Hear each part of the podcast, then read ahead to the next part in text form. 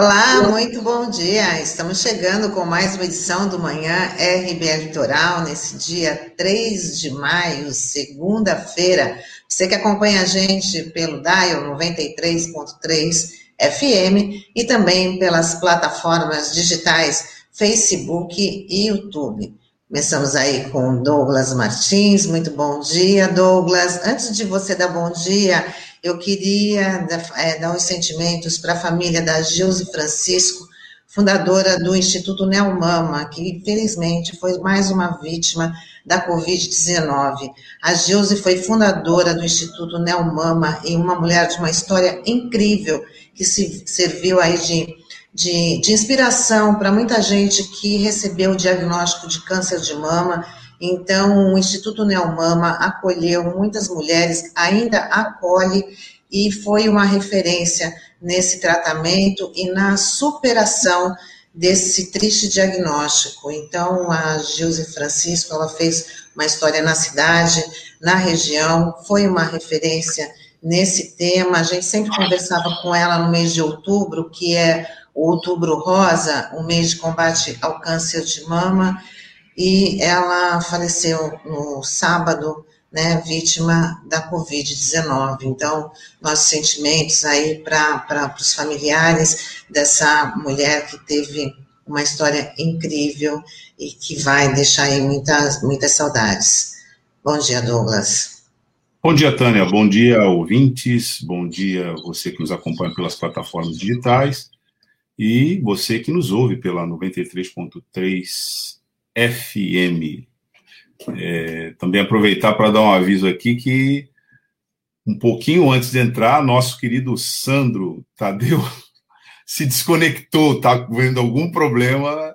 Ele está nesse momento do lado escuro da Lua, mas ele vai voltar, né? Está sem comunicação, mas a gente espera que ele consiga se é, é estabelecer a comunicação para prosseguir o nosso RBA Litoral. Você está com o som cortado, Tânia.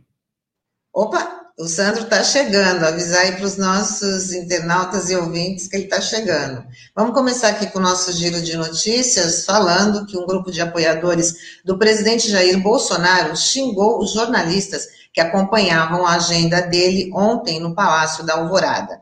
Minutos depois, um dos seguranças do local chegou a sacar uma arma em ameaça aos profissionais da imprensa, segundo o relato da repórter Carla Bride, da CNN Brasil. Aos pouquinhos o performance vai piorando, né? Agora tem arma. Mas a hostilidade entre o presidente da República e a imprensa já é uma nota cotidiana. E o problema dessas coisas é naturalizar, né? Isso não pode ser naturalizado. E nesse momento é contra isso que se luta entre nós. São várias aberrações que acontecem cotidianamente e como elas acontecem e se reiteram, o efeito concreto disso é a naturalização. E quando se naturaliza, você tem já indiferença. No caso da imprensa, esse, essa hostilização da imprensa não é só uma é, decorrência do comportamento pessoal do presidente, é censura mesmo. Então, se isso passa a ser admitido como algo natural, se reestabelece a censura no país de uma forma muito mais perniciosa, porque não vem através de um decreto ou de uma institucionalização da censura, vem através de uma prática, de uma cultura que naturaliza esse tipo de comportamento, o que é muito mais perigoso de combater e é muito mais é, insidioso e danoso para toda a sociedade, né? Dessa vez foi com arma. Você imagina onde nós vamos parar se essa coisa vai para frente. Né? Ainda no relato dessa. Olá, Sandro, muito bom dia. Olá, bom dia. Sandro Tânia, está na área. tudo certo? bom dia, Norberto, Taigo, bom dia aos ouvintes, internautas aqui da RBA. Muita, às vezes a gente tem que se deparar com alguns mistérios da informática, né? Minutos antes da gente entrar no ar, o computador começa a dar problema, aí tem que dar aquela reiniciada básica, mas enfim, estou aqui. Não, é, nós já tínhamos avisado a audiência que você tinha, a gente tinha perdido a comunicação, você tinha ido de trás da Lua, mas você ia dar a volta e ia chegar já. Chegou. É, é esse é. tema que vocês estão falando, né, sobre a questão da, do Bolsonaro, né, desse ataque por jornalistas, e isso acontece justamente nas vésperas de uma data muito importante, né, que hoje é, é celebrado o Dia Mundial da Liberdade de Imprensa, né, então é uma data marcante aí, né, que é, foi estabelecida até pela ONU em 93, e é um relato muito forte, né, de uma repórter da CNN, que até meses atrás era uma emissora de TV favorita aí pelos agentes do governo federal darem informações, enfim, havia até um certo privilégio, mas isso tem mudado aí ao longo do ao longo aí das últimas semanas, dos últimos meses, né? Então, é um relato forte aí da Carla Bride, né? É, que uma profissional que trabalha há muito tempo lá em Brasília, e a gente sabe também que a, o GSI diz que a repórter ela distorceu o fato, né, para justificar o injustificável. É lamentável. Ela até relatou que eu, os agentes de segurança, esses agentes que estavam armados, chegou a pedir o nome dos profissionais de imprensa que estavam ali no, no, no Palácio da Alvorada, ela se recusou a dar os nomes, e então teve mais uma ameaça de, é, de, de, uma perseguição né, desses agentes aí que estavam é, em defesa do, do, do presidente Bolsonaro. Então, é, realmente é uma situação muito grave, ela não pode ter só nota de repúdio.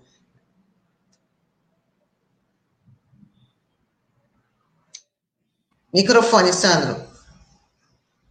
E, e, diante dessa situação grave, Tânia, a gente vai falar de um outro assunto também é, muito grave, que é a questão da CPI da pandemia. Amanhã, os ex-ministros da Saúde Luiz Henrique Mandetta e Nelson Teich serão ouvidos na comissão do Senado na quarta-feira. E na quarta-feira é a vez do general Eduardo Pazuello. E na quinta, a CPI vai ouvir o atual ministro Marcelo Queiroga e o presidente da Anvisa, Antônio Barras Torres.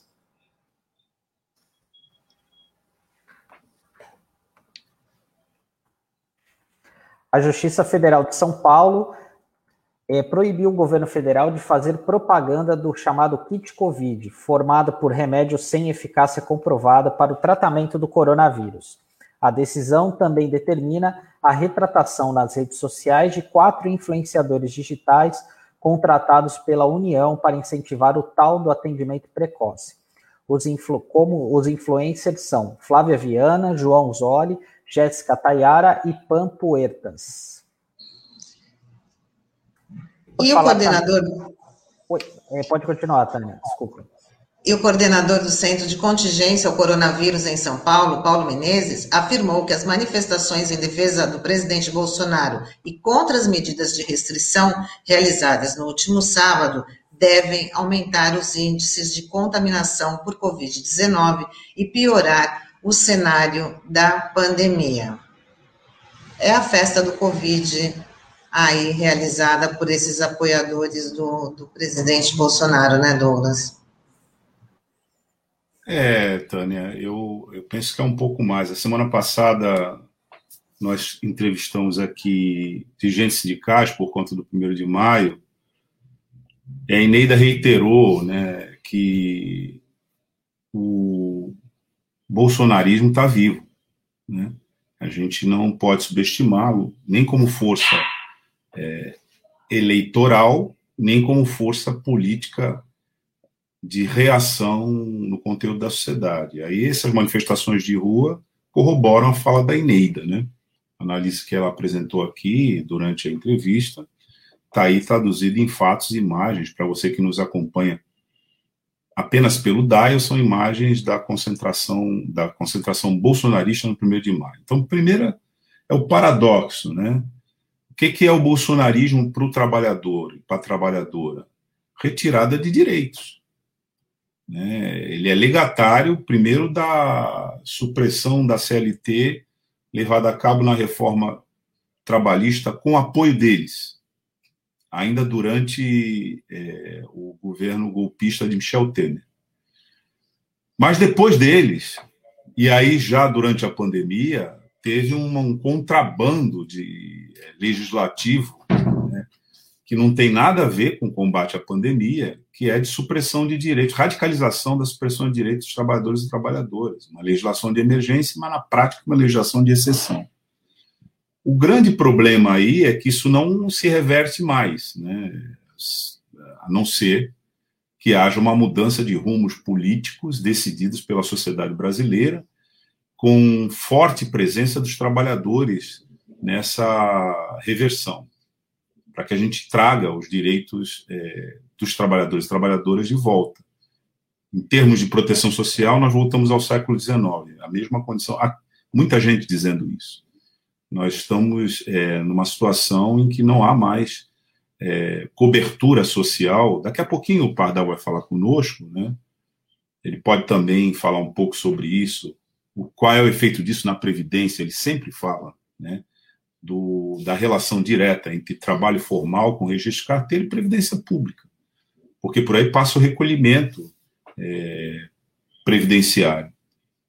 Então é paradoxal que no dia 1 de maio o dia que se que marca o calendário em todo o mundo né, de resistência contra a violência do capital, porque nesse dia, no século XIX, em 1886, foram enforcados oito trabalhadores porque reivindicavam o direito social de limitar a jornada de trabalho em oito horas. É paradoxal que nesse dia, aqui no Brasil, saiam às ruas de verde e amarelo hordas é, dizendo que apoiam aquele que quer acabar de vez com qualquer direito dos trabalhadores. É paradoxal. Isso realmente demonstra a complexidade da sociedade que a gente vive e a necessidade da gente se empenhar todos os dias e demonstrar que é, existem responsáveis pelas mortes dispensáveis pela Covid-19, existem responsáveis pela fome né, insegurança alimentar de 117 milhões de pessoas, existem responsáveis por 14 milhões de desempregados, existem responsáveis por 35 milhões de desalentados. Isso não é um fato da natureza, isso é uma decorrência política né, de uma direção imposta à sociedade, à força, por um golpe de Estado e que tem nome. Esse nome é bolsonarismo. Então a sociedade precisa decidir né, urgentemente se livrar disso, porque ela não sobrevive a isso, apesar dessas manifestações que a gente testemunhou aí, no, infelizmente, no dia 1 de maio. Enquanto uma parte estava é, seguindo os protocolos e recomendações sanitárias de fazer as manifestações sem aglomerar, porque fez, aí as centrais sindicais, etc., Outra parte mandou os protocolos às favas, né, e foi se aglomerar nas ruas. Aqui é bom a gente lembrar das passagens do infectologista Marcos Caseiro, que sempre alerta aqui, sempre que você tem uma grande aglomeração, pode esperar que o sistema vai colapsar. Dali a duas, três semanas, o sistema vai colapsar. Nós tivemos uma grande é, micareta ontem, né? é, bolsonarista. E todos nós vamos pagar as consequências disso né, ali na frente. Não sou o primeiro que está falando isso, não. Já tem muita gente é, apontando como uma das consequências do que aconteceu no primeiro de maio, a, de novo, né, a fragilização do sistema de atendimento na linha de frente da Covid-19. É, e esse paradoxo, Douglas, é, mostra o quanto que a gente tem esse desafio né, do movimento sindical, dos trabalhadores, que foi algo que eu insisti bastante é, com o Cássio e com a Paloma na nossa conversa aqui de quinta-feira, né? Desse trabalho de formação política que precisa ter é, com a sociedade, né, de uma forma geral, né, e principalmente com os trabalhadores, porque esse discurso que o Bolsonaro ele faz para jogar para a plateia, ele é muito atraente, né? Para o cara que não se apega a nada, que realmente está passando fome, que não consegue mais fazer o seu bico e tal, e ele acaba cativando isso de uma certa forma. Né? Então, por isso que é importante é, ter esse esclarecimento, essa narrativa, para chegar à narrativa correta, né? À, à, luz da sociedade, à luz desses trabalhadores, para que não sejam é, é, ludibriados aí com esse canto da sereia. E até para você falar como, é, para comprovar que o bolsonarismo está vivo, né? A gente saiu agora de manhã uma pesquisa do Instituto Paraná, é, mostrando aqui que o Bolsonaro ele aparece na frente numa pesquisa de intenção de voto somente feita aqui no estado de São Paulo. Ele com 32% e o Lula 23,7%.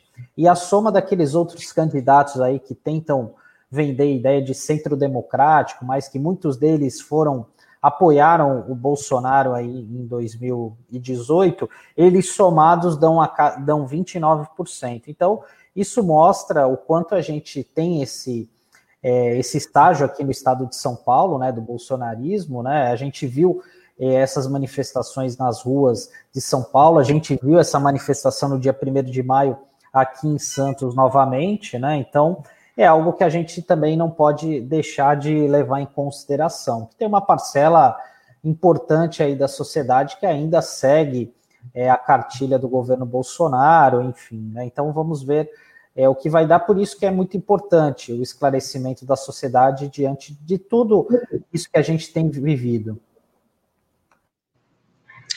E no fim de semana de sol e as praias de Santos registraram um grande movimento. Registraram também muita gente sem máscara, desrespeitando o decreto municipal de maio do ano passado, que obriga o uso desse acessório de proteção.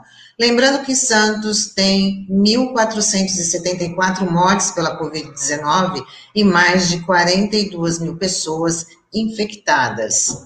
Mas não adianta, as pessoas né, continuam desobedecendo, não respeitando aí o distanciamento, as praias ficaram cheias, com pontos, com vários pontos de, de aglomeração. Parece que a palavra flexibilização dá uma senha, né, para as pessoas pegarem, baixarem a guarda em relação aí à pandemia. Mas não é o que os especialistas é, orientam. Ainda estamos numa situação grave, é preciso usar as máscaras, é preciso fazer o distanciamento social, por conta que a situação ainda não está sob controle, embora os, os o, comércio é, é, tenha, esteja aberto, né, a, o Plano São Paulo está aí avançando nas fases, mas a gente ainda não pode baixar a guarda por conta da pandemia.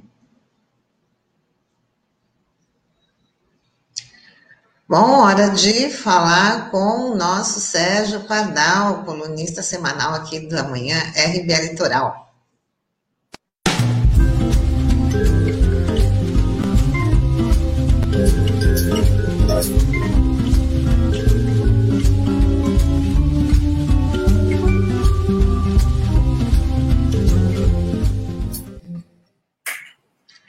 Muito bom dia, Pardal, seja bem-vindo, tudo bem? Bom dia, Bom dia, Sandro. Bom dia, Douglas. Bom dia ao nosso povo que nos ouve e que nos acompanha.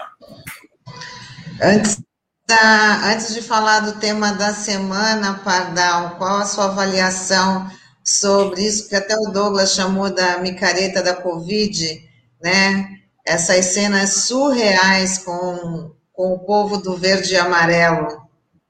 Necrofilia, sabe? A necrofilia, os que amam a morte, os que se apaixonam pela morte, participam com a morte. Infelizmente, esse baita absurdo que está acontecendo. É, dá um, uma tristeza bem razoável a gente vê que existe uma parcela tão grande ainda, talvez 20%, talvez 30% ainda do eleitorado é, fechado com, esse, com essa forma fascista é, que se denominou bolsonarismo. É, não dá para ter nenhuma dúvida, inclusive, sobre isso. O bolsonarismo é fascista, tem a, a ideia fascista. A ideia fascista trabalha com a ignorância, logo de cara, hein? É bom ser ignorante, né? É gostoso ser ignorante, é bacana ser ignorante. A partir daí, o medo. Tenho medo, esses comunistas e essas coisas todas. E a partir do medo, o ódio. Odeio todos, vamos odiar. Então, infelizmente, nessa ordem, o bolsonarismo é uma forma é, fascista nacional, tá? Ser fascista brasileiro. O fascismo brasileiro, infelizmente, está aí colocado. Vamos à luta, não é? Vamos à luta, vamos levar a discussão, vamos levar o debate e tentar é, reduzir substancialmente esse bolsonarismo. Agora, a CPI, meu povo, eu acho que vai ser divertida. É, eu acho que o relator é vingativo. acho Conhecido já de outros carnavais, né? É, vai ser divertido. Olha, de uma forma ou de outra, nós vamos nos divertir.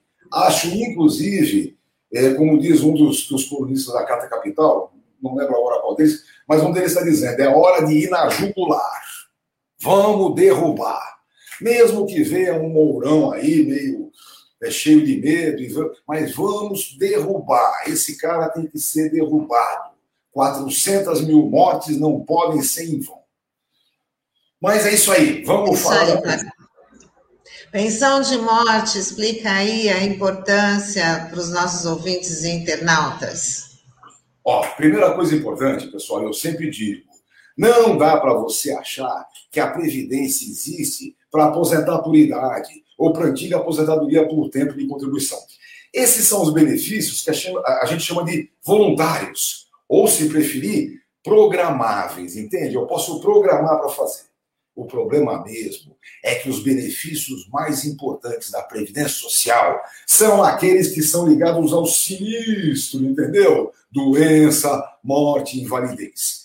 E a morte deixa os dependentes daquele segurado é, haver navios. É preciso dar garantias. Então, a pensão por morte é a garantia para os dependentes. Alguém vai dizer, ué, e o cara que não tem dependente, ele contribui e não tem pensão? É, é assim que funciona o seguro, entendeu? Um bate e tem que ter é, a reconstrução do seu carro, e o outro é bom motorista e não bate nunca. Então, seguro é isso, tá bem? A questão da pensão é de suma importância, porque é a garantia dos dependentes, é garantia daqueles que não têm condição de sobrevivência. Só para minha vara geral, para ninguém se perder, lembrem o seguinte: dependentes estão lá no artigo 16 da Lei 8.213 eles são em três classes diferentes. Na primeira classe é cônjuge ou filho menor de 21 anos ou inválido. Na segunda classe, os pais. E na terceira classe, irmão, que seja inválido ou que seja menor de 21 anos, dependente econômico. Só para ter uma ideia, a primeira classe, a dependência econômica é presumida. Eles são presumivelmente dependentes. Acabou. Já a segunda e terceira classe teria que provar dependência econômica.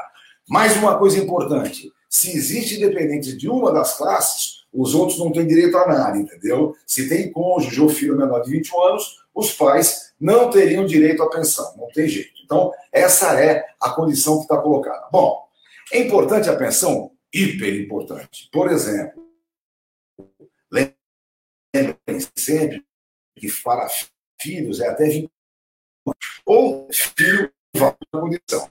Até 21 anos não vale nem mesmo até 24 anos. Nem até 24 anos. O imposto de renda, sim. O imposto de renda pode manter se tiver os riscos superior até 20 anos. Bom, passado isso,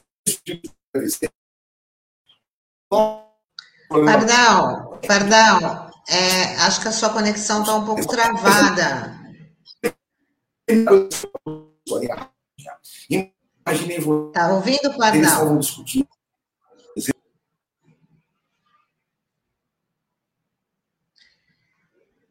É, infelizmente a conexão do, do, do Pardal hoje tá, tá difícil. Né? Começou com você, viu, Sandro? É né?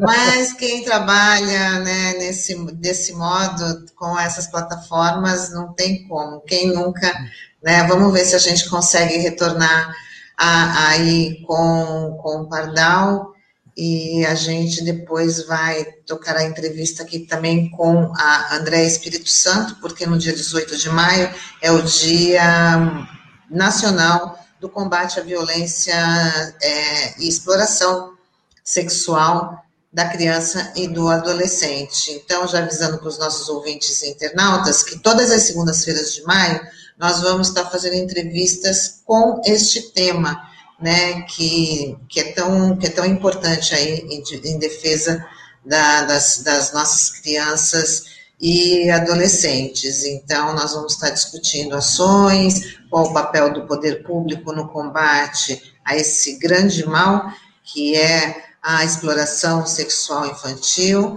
né? Então, vamos saber aí como é que estão essas ações também do poder público e de toda a sociedade civil para poder conter os, os altos índices, né? Principalmente aí durante durante a pandemia, que esses índices até, até subiram devido à convivência maior com, com os próprios é, com, com familiares.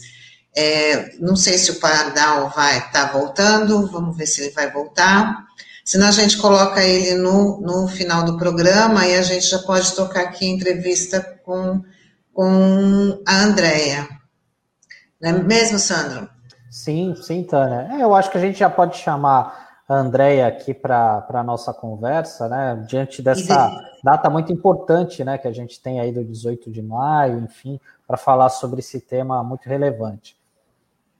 Exatamente. Eu vou só dar, fazer uma introdução aqui antes de, antes de a gente colocar ela aqui na nossa, na nossa sala, Taigo. É que no dia 18 de maio é o Dia Nacional de Combate à Violência e Exploração Sexual Infantil. Tema que não pode sair dos centros dos debates, já que é preciso defender os direitos de crianças e adolescentes.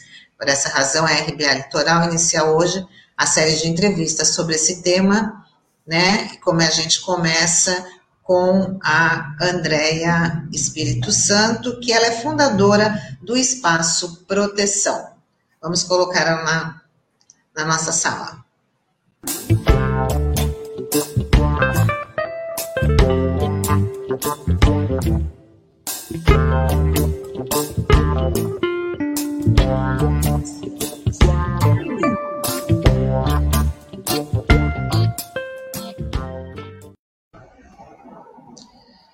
Olá, Andréia. Muito obrigada pela sua participação aqui com a gente no Manhã RBA Litoral. Seja bem-vinda, reforçando para o nosso ouvinte internauta que você dá início à série de entrevistas que todas segunda-feiras terão como tema aqui a, ações, né, por conta do Dia Nacional de Combate à Violência e Exploração Sexual Infantil. Seja bem-vinda.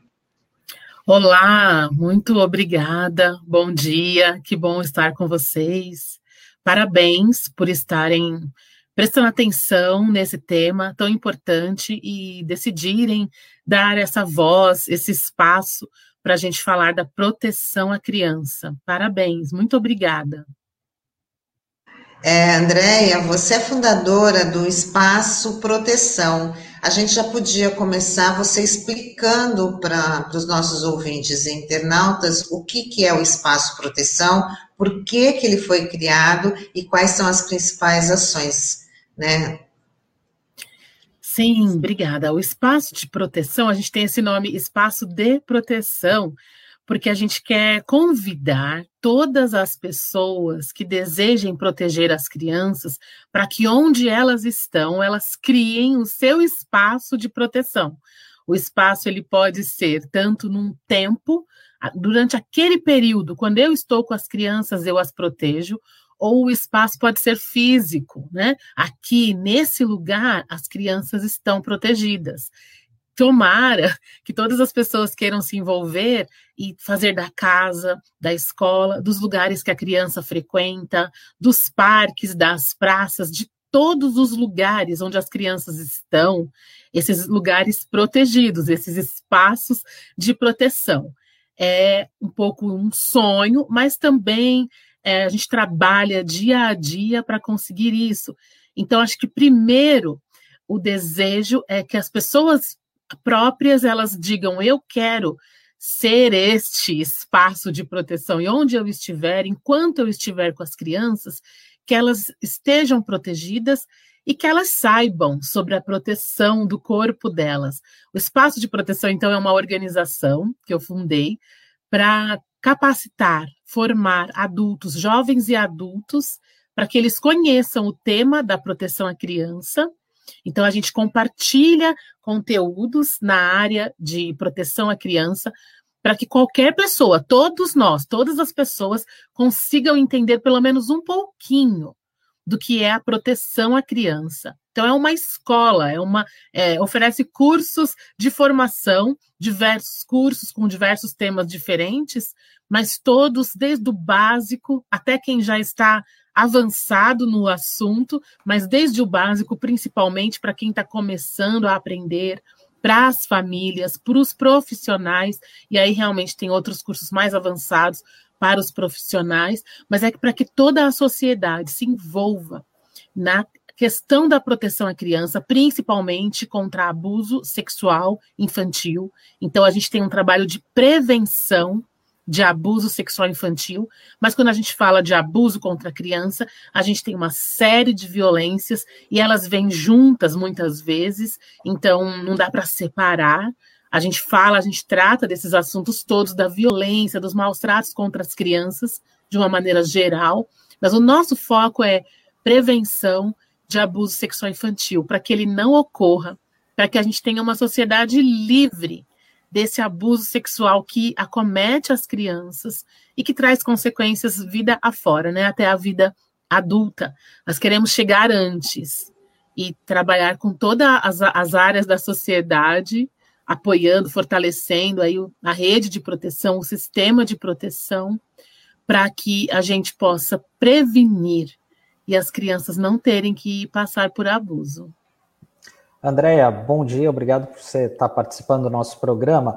É, tem um número que chama muito atenção, que o Brasil hoje ele é o segundo país com o maior número de casos né, de exploração sexual contra crianças e adolescentes. São cerca de 500 mil casos por ano. O Brasil só fica atrás da Tailândia. É, você que conhece bem o setor, como que é essa rede de proteção? Ela está devidamente preparada com profissionais para prestar esse atendimento as vítimas e até fazer esse trabalho preventivo? Obrigada, quantas coisas, assim. É... Eu agradeço pelas perguntas, sabe? Eu falo obrigada porque eu acho que é tão importante a gente falar desses temas, então é por isso que eu fico é, é, repetindo esse agradecimento, né? É, o Brasil, ele nas Américas, né? Ele é o número um da exploração sexual infantil, e nesse mês de maio, a gente está no Maio Laranja, para falar muito sobre isso, para que toda a sociedade saiba, fique alerta e principalmente também haja, né? E, e a rede de proteção ela é essencial. Eu morei na Tailândia, eu trabalhei com proteção à criança na Tailândia. No, no, sudeste da Ásia e no sul da Ásia são os números, os maiores números de exploração sexual infantil e tráfico de crianças para fins sexuais do mundo mas o nosso país realmente ele é o primeiro, é o número um das Américas, ele é um dos primeiros, como você já disse, do mundo todo. Nós temos no Brasil um sistema de garantia de direitos da criança, nós temos no Brasil uma rede de proteção, essa rede ela é composta por organizações governamentais e não governamentais. Essa rede, ela tem principalmente os serviços de educação, de saúde, de assistência social e da segurança pública.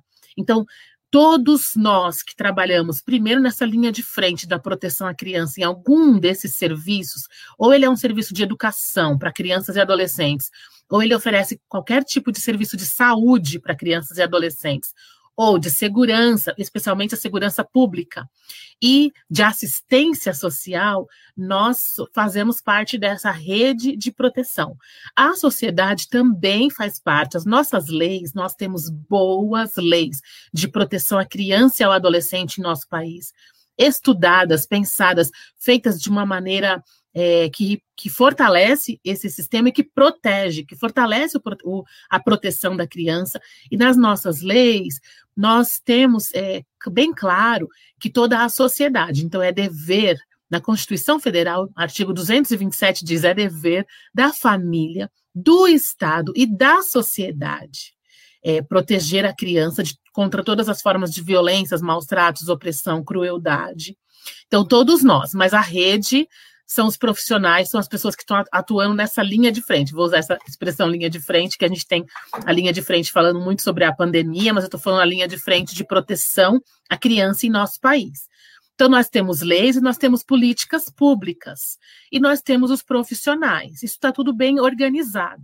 Nós temos um grande número de abuso e exploração. E nós temos o problema, o fenômeno, a pandemia da exploração e do abuso sexual infantil, que muitas vezes a gente não quer falar do assunto, não quer fazer a denúncia. Então, não é difícil que pessoas saibam do que está acontecendo. Eu vou dar um exemplo claro. Uh, por exemplo, no turismo, então, no Nordeste, nas praias, existe o turismo de exploração sexual infantil, que popularmente as pessoas vão dizer um turismo sexual, que vem gente do mundo inteiro. Agora é um pouco diferente nesse momento no cenário atual, onde nós estamos, né? Mas, mas em geral sempre foi assim. Vem gente do mundo inteiro, é, homens, e, e as, as pessoas, a sociedade, e elas querem comprar esse serviço, mas ele é um serviço ilegal, ele é crime Nenhuma criança e adolescente pode é, participar, trabalhar em nenhuma atividade de sexo, é crime. E, e existem leis específicas, a, as punições, é, se for exploração de crianças, exploração de adolescentes, dependendo da faixa etária, as leis elas vão ser mais severas, não pode existir nenhuma comercialização, nenhuma troca para receber gratificação sexual de uma criança, explorar o seu corpo, isso tudo é crime, né? Então a criança não se prostitui, ela é explorada. É, adolescentes também, é, o turismo sexual ele não existe, não é turismo sexual, é, exploração sexual infantil. Tudo nesse exemplo, também no norte do país, é, em toda a questão ribeirinha, só que não é só ali. No, eu, eu, estou em São Paulo, estou em São Bernardo do Campo, vocês estão em Santos, a minha terra. Eu sou, nasci em Santos, sou de Santos e amo, sou apaixonada por Santos, onde eu quero que eu esteja no mundo.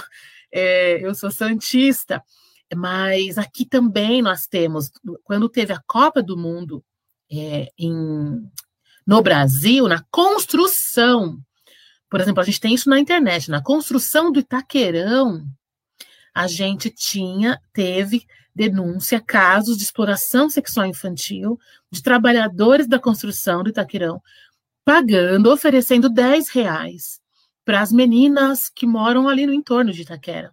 A gente tem isso na internet e na época foi muito falado por nós, pelo, por quem está trabalhando nesse combate né, da exploração então, é muito importante que a sociedade esteja envolvida, mas a rede de proteção é realmente quem começa tudo isso. Você me fez uma outra pergunta que eu acabei não respondendo direito: é se a gente está totalmente capacitado. Passa o tempo e a gente percebe que ainda não. Nós estamos nos capacitando, a gente está.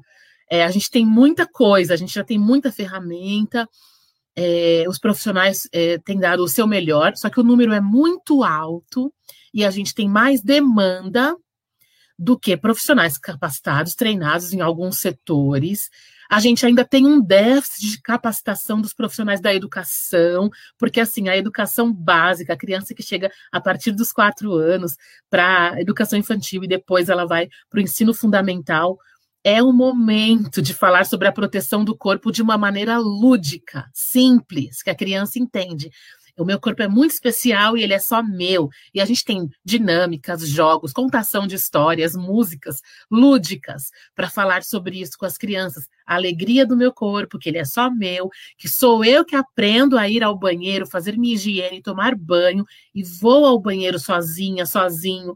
Eu só peço ajuda se eu precisar. Tem várias dinâmicas para falar isso com as crianças, mas a gente ainda tem uma, ainda falta é, ainda tem uma lacuna, que os profissionais, por exemplo, da educação, que fazem parte também dessa rede, principalmente na prevenção, possam se utilizar dessas ferramentas para que a gente capacite essas crianças o mais cedo possível, dentro da linguagem delas, para que elas compreendam a importância de dizer não, de contar para alguém quando alguém toca no seu corpo, tem que contar para uma pessoa de confiança. E quem são essas pessoas que a gente pode contar se alguém fizer algo que a gente não gostou e que a gente está entendendo que está errado e que não pode fazer?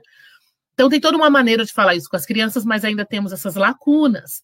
Porém, a gente já está avançando, nossas leis são muito boas, o nosso sistema é muito bom, a nossa porta de entrada para as denúncias também é na rede de proteção, é é o Conselho Tutelar. Eu sou uma super fã do Conselho Tutelar e dos conselheiros tutelares. Eu capacito muitos deles, eu sei o esforço de muitos deles, mas eu também lamento quanto a gente ainda precisa oferecer essa capacitação para que os conselheiros tutelares estejam prontos para cumprir seu papel, e não só eles, toda a rede, mas a porta de entrada para as denúncias, principalmente, é o conselho tutelar. Então, nosso sistema, quando a gente lê ali no papel, vou falar assim, com muito respeito por cada um que está dentro dessa rede de proteção, mas quando a gente lê, está tudo muito bonito. Eu fiz um curso na Ásia e a minha professora, uma doutora em infância, uma asiática, doutora em infância, ela disse: vocês no Brasil, na frente de todo mundo, eu era a única brasileira. Ela disse: vocês no Brasil têm leis muito boas. O seu sistema de proteção à criança ele é muito bom. E eu tive que realmente dizer, é verdade. Estando aqui dentro, a gente tem as críticas, estando aqui dentro, a gente sabe o quanto precisa melhorar, porque o nosso país é muito grande, é muito diverso. E os municípios são muito diferentes. A, a formação dos nossos profissionais, ela difere de lugar para lugar. Mas a gente já avançou, eu celebro, eu estou aqui celebrando e também aqui para a gente caminhar para aumentar isso. Eu acredito muito nesse poder que uma rádio tem, acredito, é, sou super fã do trabalho de rádio, parabéns para vocês. E agora, usando mais e mais a internet, a gente aparece com vídeo também, etc. É, tudo isso é maravilhoso, porque realmente nós precisamos alcançar os lares, as famílias, as crianças e os profissionais em qualquer lugar desse país, né? Nos rincões desse nosso país, né? Andréia, eu queria te fazer uma outra pergunta. Você tocou é, nesse ponto, por exemplo, é, de um abuso sexual infantil, né? Infanto-juvenil, é, durante a construção do estádio, né? E quando a gente se depara com esse tipo de notícia na imprensa, abre aquela parte dos comentários, é, é, ali você fica claro o viés machista e preconceituoso de uma parte considerável da sociedade, onde acabam considerando essas meninas como prostitutas e não vítimas de uma situação como você falou. Como é que você vê que a gente consegue é, desmistificar ou mostrar a importância disso? E também a, a questão do abuso sexual é, para crianças e adolescentes, né? Porque muitas vezes as pessoas acham que aquilo acontece em famílias muito pobres, ou que é por conta de um monstro pedófilo e tal, e quando na verdade isso tá, é muito comum, infelizmente, independente da classe social, de religião. Como é que você vê que a gente consegue desmistificar, desmistificar isso? É, você tem toda razão que bom que eu, a gente tem interlocutores que a gente fala e pode ouvir e, e, e tem gente falando a mesma língua, né? É, existem, existe o machismo, existe os preconceitos, os mitos, os tabus, e existem as feridas, é um assunto muito difícil, então as pessoas também não querem falar, porque é um assunto muito difícil, delicado. Só que, você já falou, acontece muito não acontece pouco, não é pouco, o número não é pequeno e não tem classe social, não tem recorte, não tem recorte nenhum no abuso sexual infantil. Então, não tem recorte de classe social, não é só crianças que têm, é, são desfavorecidas, são empobrecidas, estão na comunidade. Não, não é verdade. A pobreza, o empobrecimento, ele aumenta as violências, sim, por uma outra série de questões que a, a, o empobrecimento vai trazer.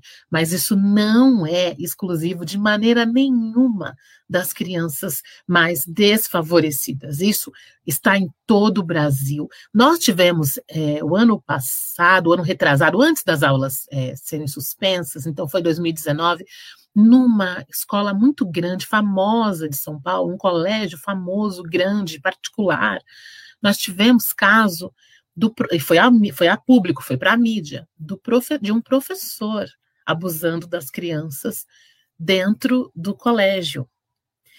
Nós também tivemos, no mesmo ano 2019, eu vou falar de colégio, mas eu vou ter que me retratar também para explicar que não é só em escola. Eu só, tô, só trouxe o, o tema do recorte, o tema que os alunos lá no melhor colégio de São Paulo estavam viver, podendo, estavam é, vulneráveis a viver o abuso de um professor. Então, todo mundo ali falando a mesma língua de classe média alta, de classe alta no nosso país. Naquele mesmo ano, nós tivemos também é, um abuso, novamente, de escola, de um funcionário de uma escola só de crianças com deficiências auditiva, com deficiência auditiva, só crianças surdas, uma escola só para crianças surdas. A gente também teve um funcionário, uma pessoa da escola abusando dessas crianças. Isso também foi para mídia. E tem muita coisa que nem vai para mídia, mas a gente que trabalha acaba sabendo. Não é só na escola, não é em creche, não é só num lugar. Eu, eu também lidei em 2018 com um caso numa natação famosa do ABC Paulista, uma escola de natação famosa. E que a mãe me procurou, me contou a história, inclusive eu estava morando há pouco tempo no ABC, e ela me disse: Mas você não conhece? É muito famosa, essa escola é muito boa. Eu não pagava barato para o meu filho estudar lá, para o meu filho estar lá na natação e ele sofreu um abuso ali dentro da natação daquela, daquela escola, daquela, daquele clube esportivo famoso. E isso não é só fora de casa também, quando as crianças elas têm recursos, quando as famílias elas são mais estruturadas financeiramente, isso não significa que isso que o abuso não está ali, não mesmo dentro das casas também inclusive por profissionais, por babás, etc., mas também por pais e mães e, e, outros parentes. Sim, mulheres também abusam de criança em menor número que os homens, mas mulheres também abusam de crianças, tanto de meninas como de meninos. Então, nós não temos nenhum tipo de recorte e nem de mitos, gente, que só homens abusem, que só padrastos abusem. Nós temos pais e mães que abusam de crianças em menor número, mas temos. E o abuso de meninos ocorre tanto quanto o abuso de meninas, só que os números notificados, eles são maiores de meninas do que de meninos. Então as pessoas denunciam mais, falam mais do abuso de meninas. O abuso de meninos, ele também ocorre num número grande, mas ele é mais confuso, ele demora mais para os meninos perceberem, entenderem, mas ele traz impactos na vida desses meninos também. Nós temos o exemplo clássico também, que saiu há alguns anos na mídia, do treinador da ginástica olímpica brasileira, um treinador homem que treinava a ginástica masculina e foi para a mídia. E nós temos vários homens, hoje jovens, que foram os meninos da ginástica, e eles, depois de adultos, praticamente, denunciaram, né? Há poucos anos atrás, então eles são adultos, e eles denunciaram o seu treinador. Mas eles mesmo contam que foi muito confuso, que era iniciação sexual, era brincadeira, eram jogos, era, era algo normal entre adolescentes e jovens, ou não, não era. Então, aí depois foi descoberto realmente todo o material na casa desse treinador nosso, etc e tal. Mas é só para dizer assim que não existe recorte. É, e como que a gente desmistifica? Fazendo isso aqui, gente, falando do assunto.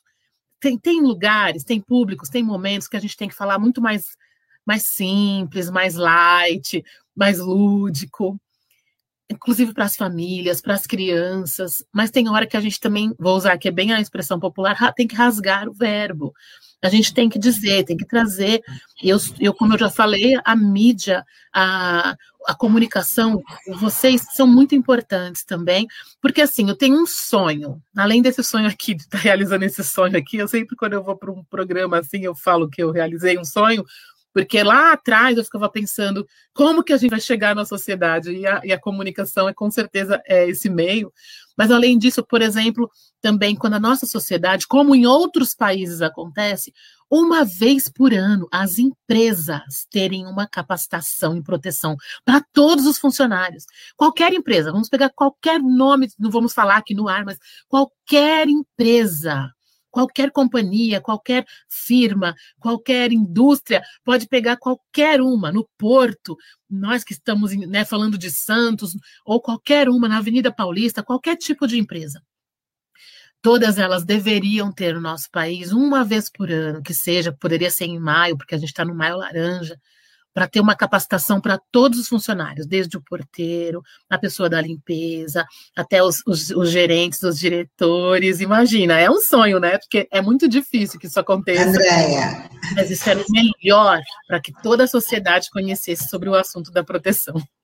É, isso é muito importante mesmo, até lembrando que essa rádio aqui é da Rádio Fundação Setaporte, né, é uma, uma é fundação que assiste que assiste aí mais de 500 crianças, né, com cursos de, de aprendiz, também tem vários projetos esportivos, e isso também é uma preocupação muito grande de quem está à frente dessa fundação, nessa questão de, de, combater e de implantar ações para combater a, a violência sexual é, exploração infantil.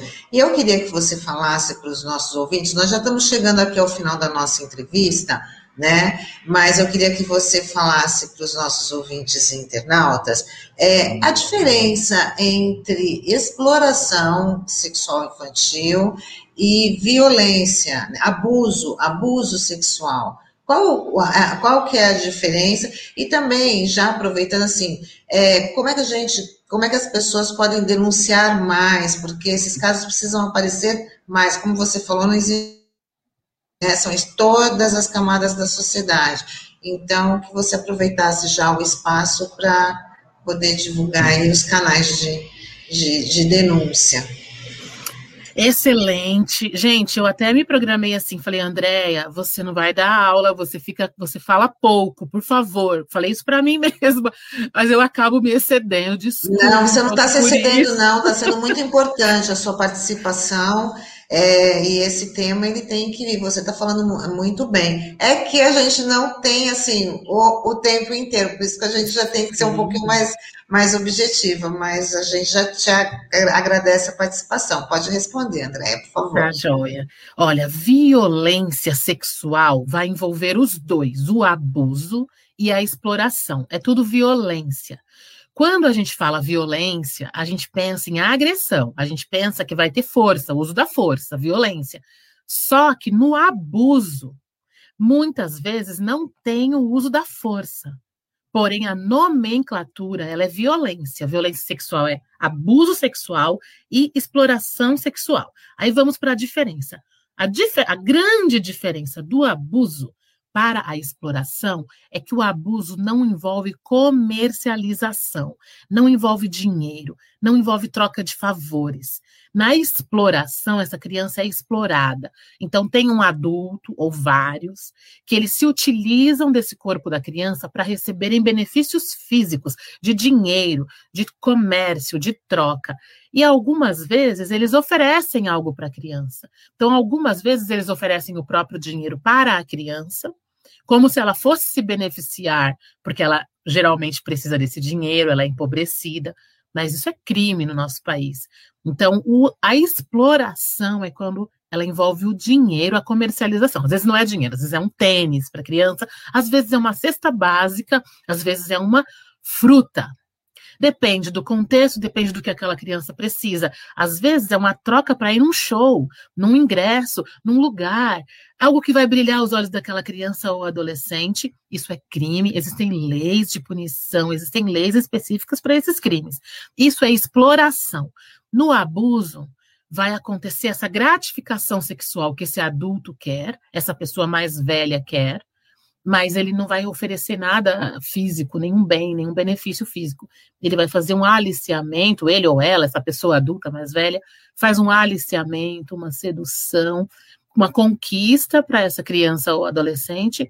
E nesse todo esse jogo dessa conquista, esse aliciamento e o próprio atos, atos é, sexuais ou com com, os, com a relação sexual ou sem, com o toque, com o contato nas partes íntimas, etc isso tudo é abuso, não vai ter envolvimento de nenhum tipo de pagamento, de nenhuma troca, mas essa pessoa adulta, ela quer essa gratificação sexual. E às vezes começa, ou às vezes até é toda a gratificação sexual, ela está sem contato físico, sem toque. É observar essa criança nua, Se eu vejo um bebê, uma criança nua, se eu não tenho nenhum interesse nessa criança, não tem nenhum problema. O problema é quando esse adulto está olhando porque ele quer gratificação sexual dessa criança nua. Então, isso não teve toque, ele não tocou nela, mas ele já está cometendo o crime do abuso sexual infantil. Então, começa desde o, a interação sem o toque até o toque, o toque na genitália e a interação sexual, mesmo a relação sexual. Tudo isso pode estar acontecendo e é abuso. Exploração quando envolver o dinheiro, o pagamento, e que em alguns lugares do nosso país é aceito, inclusive pela família da criança. Mas aí é um fenômeno muito grande que a gente teria que muita coisa para discutir sobre por que, que a família dessa criança coloca essa criança nessa situação, etc. Criança e adolescente, né? Muito Parabéns para vocês que têm essa fundação e que tem, estão pensando nesse assunto da proteção para essas crianças que estão na fundação. Sim, inclusive. Não, é, inclusive faz parte da Comissão Municipal de Enfrentamento à Violência Sexual Infanto-Juvenil de Santos. A Fundação Setapote também está inserida nesse conselho e acho que eles colocaram também alguma mensagem. Vamos ler antes de você falar só da denúncia, antes da gente encerrar também. Taigo, por favor, Ó, a Cleide Lula, Lula Bertolini, ela fala um tema de extrema, de extrema relevância para uma sociedade melhor. Temos que levar essa discussão para todos os espaços. Educação sexual, já. Aí o Seves colocou, é, a Cris Cotrim fala que é um tema muito importante. É, tá, é, o CEMET e esse conselho, né, da, esse conselho municipal fala, como você confirmou que, que dentro de casa acontece muito. Mas pode falar, Andréia, sobre a denúncia. Eles também estão dando um bom dia. Pode falar quais são os canais e fazer as suas considerações finais para a gente encerrar a participação, que foi muito importante. Obrigada. Gente, a comissão de vocês do enfrentamento na cidade de Santos, que vai inspirar e ajudar, cooperar para todo o litoral minha família, meus pais estão em Praia Grande. É, isso é muito importante. Parabéns, continuem firmes, vamos juntos, contem comigo. A denúncia, me perdoem, já estava esquecendo de, de, uma, de uma parte muito importante aqui. A gente tem a, a garantia, há muitos anos na nossa lei brasileira, da denúncia anônima. E a denúncia da suspeita. Olha só, se eu estou suspeitando que a criança está vivenciando o abuso, a exploração, a violência, qualquer violação de direitos dessa criança. Se eu estou suspeitando, eu não preciso da confirmação, eu não sou investigadora, eu não vou confirmar. Eu vou denunciar e os órgãos competentes vão fazer a investigação. É o número que a gente pode ligar, é 100. Hoje a gente já tem vários canais. No espaço de proteção, a gente tem Facebook, Instagram, YouTube. Nós temos várias é, lives e posts falando da denúncia. Nós temos o número do WhatsApp da denúncia, o Telegram da denúncia, tem site do Ministério de Direitos Humanos, do Direitos Humanos Brasil, há muitos anos, para denúncia. Nós temos todos esses canais no nosso país, mas o número mais famoso, conhecido, importante é o 100, é o Disque 100. Ele já está é na nossa telinha, viu, André? Ai, que bom, o, isso mesmo. colocou aqui, denuncie 100. Isso, é só ligar, 100, é gratuito, é 24 horas por dia, todos os dias da semana. E você não precisa ter toda a certeza do que está acontecendo. O que você precisa para fazer essa denúncia anônima é dizer um dado concreto da criança. Então, ou você diz onde ela mora, o endereço completo, casa 2, fundos, é importante. Ou você fala a escola que ela estuda e a série dela porque também o conselho tutelar pode ir até a escola e conseguir os dados da criança, do endereço da criança. Tendo um dado concreto da criança, gente, mesmo que seja uma suspeita, que a gente não tenha certeza, a gente pode denunciar, não vai aparecer nosso nome. Como, quando perguntarem o nosso nome, a gente fala, eu quero fazer anônimo. E aí eu não falo, eu sou vizinha, eu não falo, eu sou a professora, eu falo só que eu quero fazer anônima essa denúncia. E falo da criança e da suspeita. Você pode dizer, eu tenho uma suspeita, eu não tenho certeza. E eles vão registrar assim e vão dar prosseguimento. E quando a gente liga, a gente tem um protocolo, um número que a gente pode acompanhar depois de 15 dias em diante, a gente pode acompanhar, até um ano, a gente pode acompanhar o que, que aconteceu com essa denúncia que eu fiz de forma anônima. Meu único número ali é o protocolo e pronto. E é uma garantia mesmo que é anônimo. Eu já usei muitas vezes esse serviço, precisei usar, preciso usar por causa do meu trabalho. Muito obrigada. Parabéns. Contem Nós comigo. Nós agradecemos. tá? Até uma próxima oportunidade, Andréia. Tchau, Andréia. Até Tchau. mais. Até mais. É um tema muito importante que sempre tem que estar aí na, nas nossas pautas, né? Agora acho que a conexão do, do Sérgio Pardal tá boa, vamos chamá-lo, né?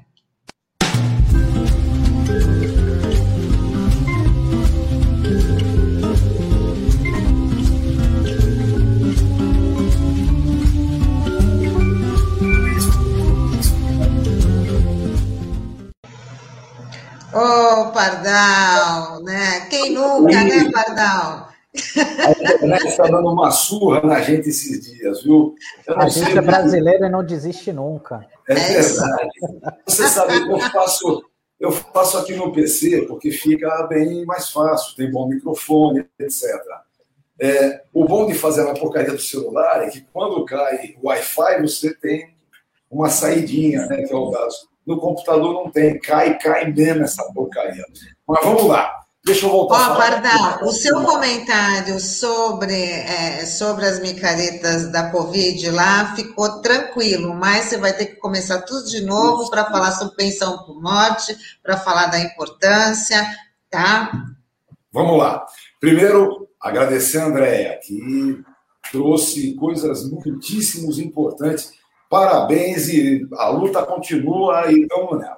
Bom, pensão por morte. Meu povo, a pensão por morte é a garantia dos dependentes do segurado, sabe? Daqueles que dependem. Bem rapidinho. Dependentes estão em três classes diferentes. Primeira classe é cônjuge, marido, mulher, companheiro, companheira e filhos até 21 anos ou inválidos. Lembra, é só até 21 anos, viu, pessoal? Ah, mas até 24 anos eu posso colocar independente no imposto de renda.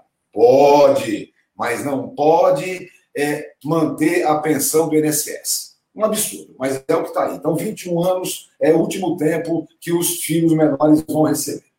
É, agora, a grande questão mesmo que eu quero levantar é do cônjuge, né? O cônjuge. Veja, cônjuge e filhos têm dependência econômica presumida, não precisa nem provar. É aquele núcleo familiar efetivo, entende? Pois bem. Acontece que há um tempo atrás, é, uma tecnocracia bem sem vergonha inventou a historinha das jovens viúvas. E era aí que eu estava falando quando eu caí na internet. O que, que eram as jovens viúvas? Olha, eu estava num evento em São Paulo uma vez e tem um tecnocratazinho daqueles bem ranhudo mesmo, e ele começou a discutir as jovens viúvas, piripipi, poropopó. Eu falei, opa, meu amigo, conceitua, o que, que é jovem viúva? E o maluco falou, é fácil, é aquela que tem mais de 10 anos de diferença do falecido. Aí eu comecei a rir, né? Eu falei, pois ó, meu amigo, lá em Santos, anteontem, morreu Antônio, de 94 anos, deixando inconsolável sua jovem viúva Maria, de 83. Peraí, né, filho? Esse negócio de 10 anos não tem cabimento, isso é um absurdo. Aí ele vira e olha o que ele disse: diz, É, mas temos advogados por aí que estão indo lá nos hospitais para casar jovenzinhas com doentes terminais para ficar com a pensão. Amigos, quando ele falou isso, eu estendi a mão e falei, pois me dá aqui agora essa lista. Ele falou, como? Eu falei, vou denunciar todos, botar todos na cadeia. Me dá a lista. Ele falou, que lista? Eu falei, os advogados que estão fazendo isso. Ele falou, não, não, é, eu ouvi dizer. Aí não prestou, né, meus amigos? Ouvi dizer tanta coisa no mundo. Bom, que, que acontece? Infelizmente, esse papinho da jovem viúva pegou. Pegou e em 2015, ainda nos bons governos, enfiaram o raio da tabelinha. Então, existe uma tabelinha, entende? Hoje, para você ser viúvo ou viúva com direito à pensão vitalícia, a pensão pela vida toda, só se tiver de 44 anos para cima. Isso vai mudando, hein? Isso ainda vai alterando. Ah, ficou viúva com 21 anos, ganha 3 anos só de pensão. Então, essa é a formação que está aí. E aí, em 2019, ainda veio o pior de tudo. Lembrem-se, a base de cálculo de uma pensão por morte é a aposentadoria do falecido. Tudo bem? A aposentadoria do. Ah, mas o falecido não era aposentado ainda quando morreu. Aí você faz o cálculo da aposentadoria por invalidez que ele receberia se ao invés de morrer tivesse ficado inválido. Tudo bem? Essa é a base de cálculo. Então imaginem só, até o dia 12 de novembro de 2019, se fosse a base de cálculo assim, era simples. A aposentadoria por invalidez seria sempre 100% da média, não importa o tempo de contribuição que o cara tenha. E a pensão por morte era 100% da base, não importa o número de dependentes que ele tivesse. Pois aí é que a emenda 103 pegou pesado. Pegou pesado mesmo. Agora, a aposentadoria por invalidez é calculada exatamente em 60% da média para quem tiver até 20 anos de contribuição. Cada ano a mais que ele tiver desses 20 equivale mais 2%. É feio? Imagine então o seguinte: na pensão por morte, a base de cálculo é a, é a aposentadoria e ela é feita em 50% mais 10% para cada dependente. Ou seja, viúva sozinha, meus companheiros, fica efetivamente com 60% do que seria a aposentadoria do falecido. E aí, eu tenho uma historinha bem legal para terminar a brincadeira, que é a pensão da dona Leopoldina. Imaginem vocês, a Leopoldina casou-se muito cedo, casou com 16 anos de idade, com Joaquim, que tinha 18.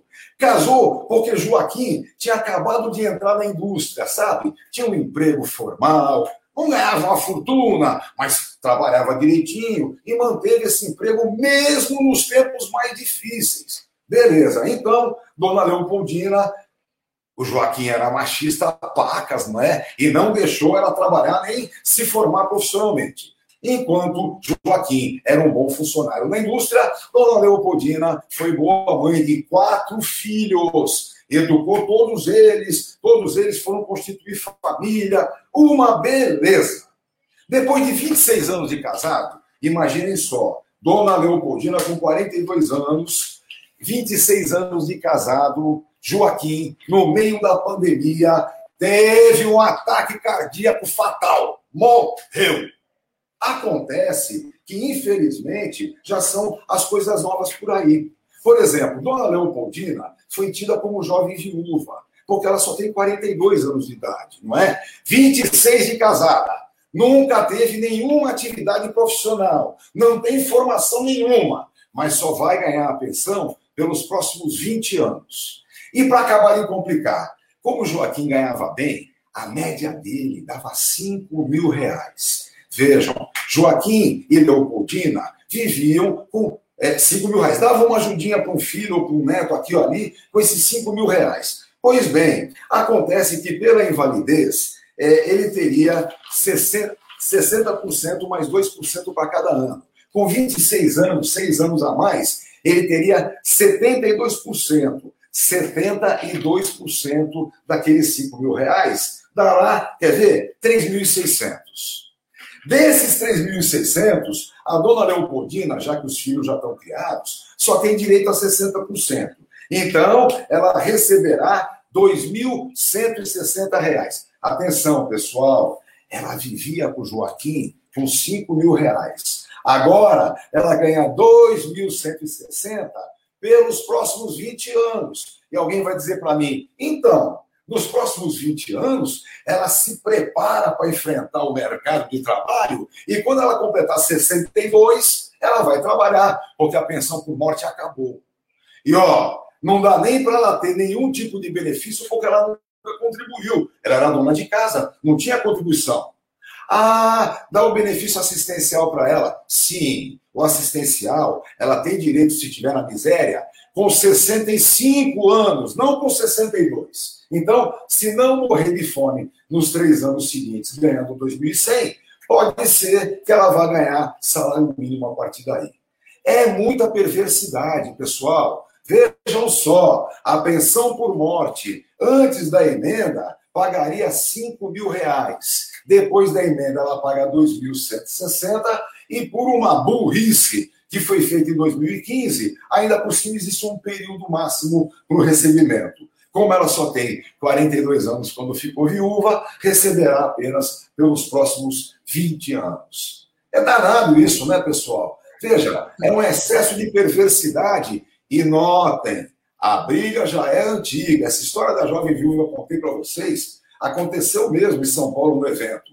É, parece que o, o tecnocrata tinha uma briga familiar, sei lá, o pai largou da mãe para ficar com a menina novinha, e ele tinha raiva no mundo por isso. Evidentemente, pessoal, esse tipo de jogadinha não resolve nada.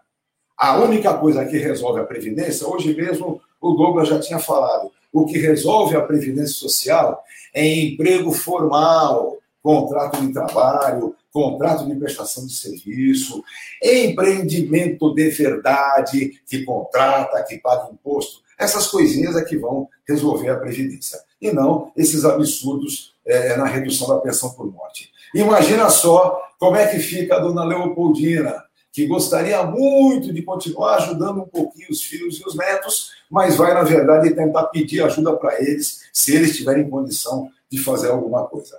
É feio, né? A perversidade, é, e, e vejam, é que, como dizia meu mestre Aníbal Fernandes, é a chamada tecnocracia planaltina. Elas não, não saem do Planalto. Até nos bons governos tinha os maluquinhos desse comprando a briga da jovem viúva, acreditando mesmo que tem jovenzinha casando é, com um doente terminal para herdar a pensão.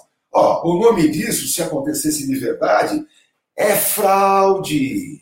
Fraude, crime. Quem faz isso, põe na cadeia. Não fica inventando leizinha sem vergonha que vai botar a dona Leopoldina na mais pura miséria. E na miséria sem merecimento nenhum, viu? Porque o marido dela pagou 26 anos de previdência. É muita maldade. Infelizmente, é o que está colocado aí. Pagou para ela não usufruir de nada, né, Padal? Muito interessante essa história da dona Leopoldina, mais didático para entender sobre né, essa pensão por morte, impossível. Pardal é como se estivesse dando aula. Quem quiser dar uma lidinha, entra lá no pardal.advocacia.com.br que está lá na minha coluninha de direito previdenciário. Hoje é a historinha da dona Leopoldina. Está muito didático, né? Obrigado.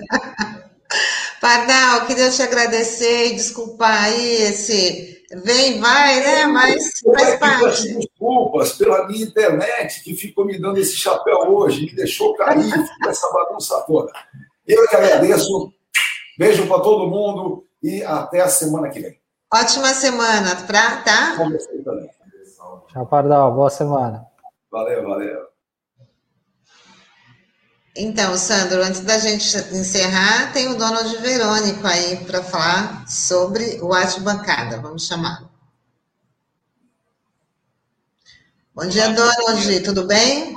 Bom dia, Sandro. Bom dia. Bom dia. Tânia, tudo bem e vocês?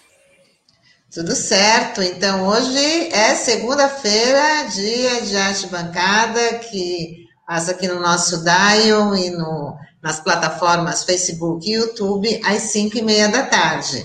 E quais são as novidades para hoje? Com certeza, toda segunda-feira nós temos esse encontro marcado é, às 17h30, arte bancada, com a minha presença e da nossa bancada maravilhosa com o nosso maestro, nossa enciclopédia cultural Marcos Conduta, a nossa professora Camila Dantas e o nosso amigo misterioso, que sempre tem algum mistério no dia, Átila Alvarenga. O nosso tema de hoje é a presença da mulher no futebol. Vamos entrevistar uma conselheira do Santos Futebol Clube, o nome dela é Valéria Mendes. Isso, e pasmem, quer dizer, não é nenhuma surpresa para nós, né? É, vocês sabem de qual é a representatividade das mulheres nesse conselho do Santos? Faz uma ideia, dá um chute aí, é, Sandro e Tânia. São, são 300 conselheiros no total. Quantos, quantas mulheres vocês acham que tem lá? Vou deixar esse chute para o Sandro, porque eu não faço a mínima ideia. Mulheres, acho que mais cinco no máximo. Chegou perto, Sandro. Você chegou perto. São sete mulheres num universo de 300 conselheiros, representando aí por volta de 2,5% é, de toda a categoria, todo esse universo de conselheiros. Um número muito baixo, com certeza é, existem é, muitas mulheres torcedoras e aptas, amantes do futebol e amantes do Santos Futebol Clube, aptas a serem conselheiras, e isso, isso só mostra um reflexo de quão o futebol é machista, o futebol é, é masculinizado, e quando a gente precisa pôr esses, essa, esse tema em debate, conversar, para que o espaço seja ocupado de maneira mais igualitária, né? Então, vamos trazer a, a, a Valéria para conversar sobre isso também, como conselheira, saber da situação do Santos Futebol Clube, né? Qual é a visão lá, o que está acontecendo? É, parece uma crise eterna que o Santos vive, né? E agora mal iniciou essa gestão, um novo técnico e já pediu demissão, turbulência total, time passando por muitas dificuldades é, dentro de campo, não ganha, não vence algumas rodadas na Libertadores e no Paulista aí, correndo sério risco de ser eliminado, e a, a questão administrativa, de gestão, a toda essa questão, também saber como é que está como é que estão os bastidores lá do Santos Futebol Clube e esse tema da mulher, da presença da mulher no, esporte, no futebol. Esse é um tema bem importante, né, Donald? Como você estava mencionando, né? Porque a participação da mulher é muito pequena e quando tem um cargo de destaque, muitas vezes entra o machismo, né? Eu lembro muito bem da, da Patrícia, né? Que foi uma excelente nadadora, né? É, recordista sul-americana, que foi presidente do Flamengo, né? A Patrícia Morim tinha esquecido o nome dela, né? Então, é, a gente viu os comentários, né, que eram muito mais pesados, né, por ser uma mulher, né, numa direção de um grande clube, né? E a gente também já vê esse movimento, por exemplo, no Palmeiras, né? A gente tem a Leila, né, que é uma patrocinadora importante e tal, e já vê alguns movimentos aí da pessoal torcendo o nariz, né? E falando também de futebol feminino, ontem o Santos ganhou, né, o clássico aqui na Vila contra o Corinthians, né? 1 a 0 Isso aí. Cereas da Vila. Se o masculino tá mal das pernas, o feminino pelo menos está representando bem o nosso Santos Futebol Clube. é, é, esse, é esse o assunto de hoje. Espero contar aí com a, com a audiência da, da RBA Litoral dos nossos internautas. Não precisa ser santista, não pra, vale para todos os todos os torcedores, né? Que o Com programa porque... é muito legal e muito interessante. Então traz sempre aí um tema de, de destaque que está que está sempre na pauta. Então vale a pena conferir com essa super arte bancada. Então não precisa só ser torcedor do peixe, não. Com certeza não, porque a presença da mulher no futebol de uma maneira geral, e não só em cargos eletivos, cargos é, é, esse de conselho, mas no geral ali, exercendo qualquer função, né? Qual é o, qual é o lugar da mulher? Onde ela quer estar, né? Esse, não é isso que. É isso mesmo. Defende, não é isso que a gente defende? Então, é é, ela, nesse no caso, é conselheira. Mas as mulheres podem estar jogando, pode estar arbitrando, qualquer lugar, na, na no setor de marketing, de comunicação, enfim, no setor Até presidindo o clube, como presidindo o clube. A presença da mulher no futebol é o tema de hoje. Muito bom, Donald. A gente vai estar ligado, com certeza a gente vai acompanhar e a gente já deixa o convite aí para os nossos ouvintes e internautas. Segunda-feira, sempre dia de arte bancada. Obrigada. Okay. Tenha um ótimo dia. Tchau, tchau. Eu também. Tchau, tchau. E a gente fica por aqui, né, com mais essa edição do Manhã RBA Litoral, desta segunda-feira, 3 de maio. A gente está de volta amanhã, lembrando que daqui a pouquinho, 11 horas, tem o Som da Praia com Olavo Dada, às duas da tarde, Marcos Canduta com a tarde RBA, e como a gente anunciou aqui, às 5 e meia, Arte Bancada. Até amanhã. Muito obrigada pela audiência, pela interação. Tchau, tchau. Tchau, pessoal. Até amanhã.